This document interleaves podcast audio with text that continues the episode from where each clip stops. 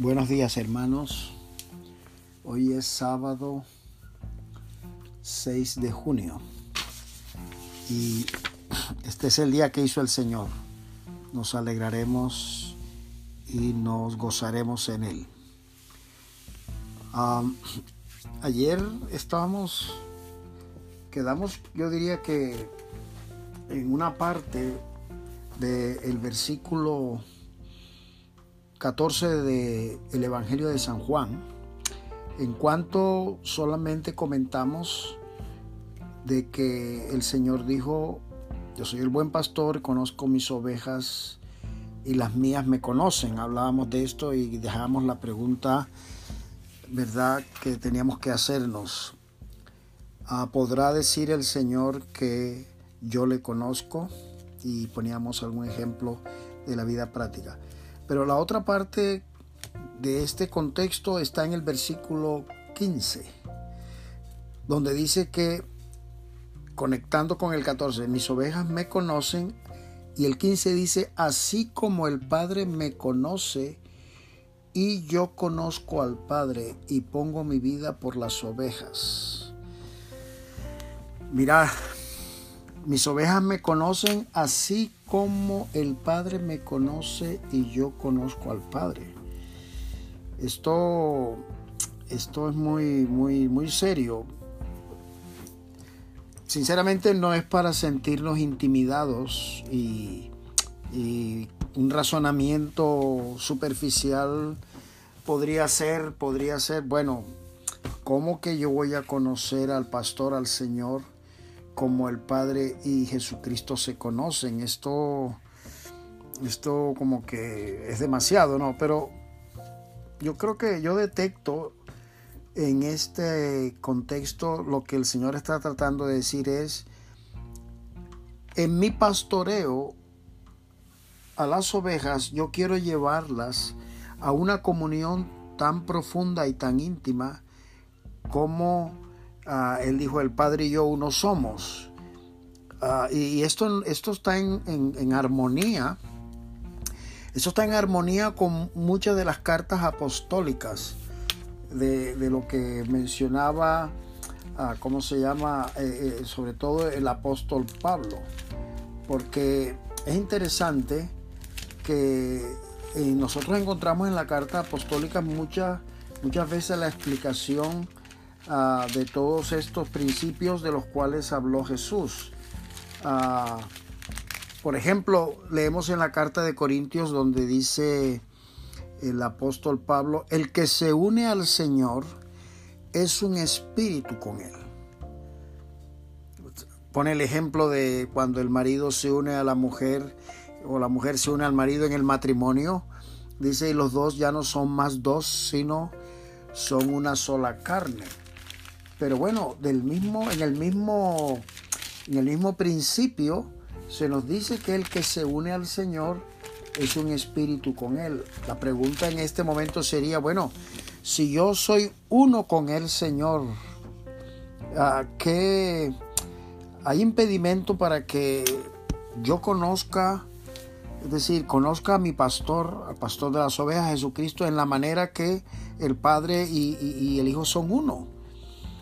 Ah, no es un texto intimidatorio, pero es un texto inspiracional para que tú y yo podamos ah, entender qué es lo que el Señor pretende con nuestra salvación, qué es lo que Él pretende con nuestra ah, redención, ser uno con Él. Y de tal manera que eh, podamos entender por qué dice que mis ovejas conocen mi voz y mis ovejas me conocen como el Padre me conoce a mí, yo conozco al Padre. De hecho, de hecho, este no nos debe sorprender porque cuando leemos en el, en el Evangelio de San Juan también, el capítulo 17, donde el Señor empieza a hacer una oración antes de, ¿cómo se llama? Antes de ascender a los cielos o un tiempo antes, porque él, dice, ah, Padre, yo te ruego por ellos. Y, y entonces yo ahora voy a ti y hablo esto en el mundo, versículo 13, para que tengan mi gozo cumplido en sí mismos. Yo les he dado tu palabra y el mundo los aborreció porque no son del mundo, como tampoco yo soy del mundo. Santifícalos en tu verdad, tu Padre es verdad. Versículo 18.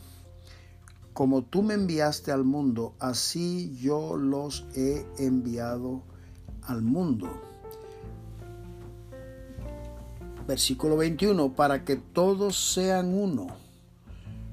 Para que todos sean uno, como tú, oh Padre, en mí y yo en ti, mirad esto, que también ellos sean uno en nosotros. Versículo 22, la gloria que me diste yo les he dado para que sean uno, así como nosotros somos uno.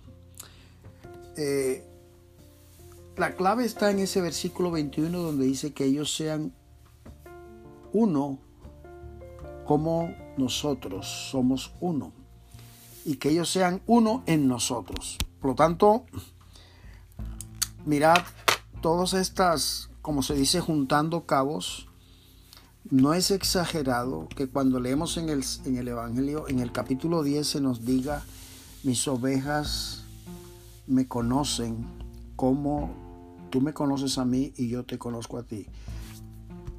Este, este planteamiento debe inspirarnos, debe motivarnos, debe, eh, ¿cómo se llama?, empujarnos, permitirme usar esta palabra, a, como decíamos, creo que era ayer también, no quedarnos en la superficie, eh, en nuestra entrega al Señor, en nuestra comunión con Él, en nuestra relación con Él. Ah, hay tantas cosas, hay tantas cosas en Jesucristo. Hace, hace meses hablábamos de todos los tesoros escondidos en Él.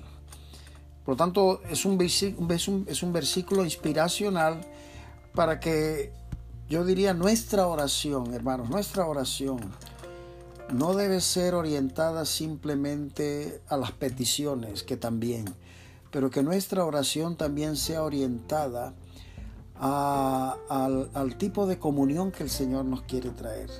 Es esa, esa, oración que, nos quebranta, que, nos, que nos lleva a, meditar eh, muchos versículos, por decir algo, aquel que dice que estamos sentados en lugares celestiales con Cristo. Esto, esto es muy, muy potente, muy, muy precioso. Y bueno, yo quiero enterarme bien qué significa eso de que yo estoy sentado en los lugares celestiales con Cristo, como me lo dice Efesios capítulo 1, ¿verdad? Yo quiero enterarme bien y, claro, son esas, esas oraciones enfocadas hacia, hacia ah, yo diría, hacia la esencia de nuestra nueva vida en Cristo, de nuestra comunión con Él, de que Él habita en nosotros, eh, en fin, tantas cosas. El otro día hablábamos de que hemos sido comprados por precio. Por lo tanto, hermanos, seamos movidos a orientar oraciones, enfocarlas en función de lo que el Señor quiere hacer de nosotros. Oremos para que esto sea así en el nombre del Señor Jesucristo.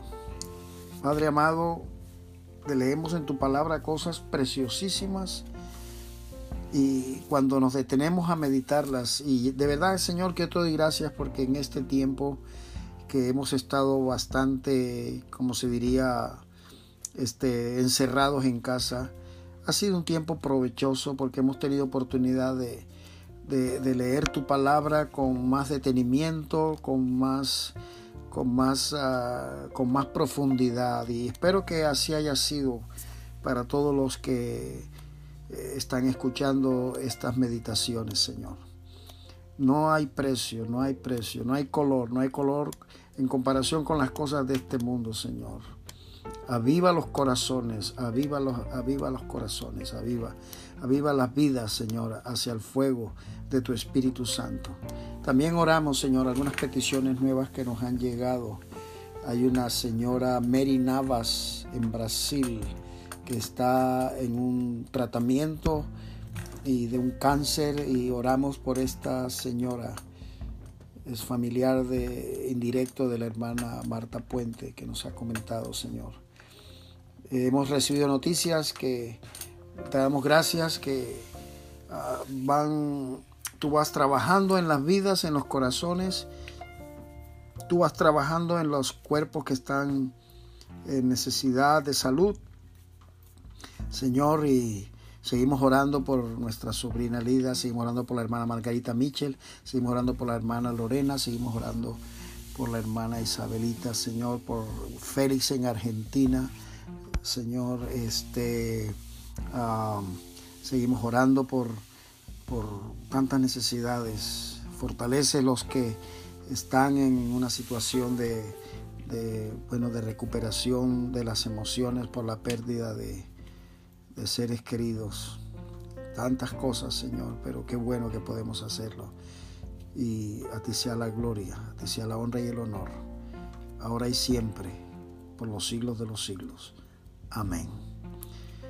Buenos hermanos, buenas hermanos, este el Señor los bendiga. Un abrazo para todos, Pastor Armando.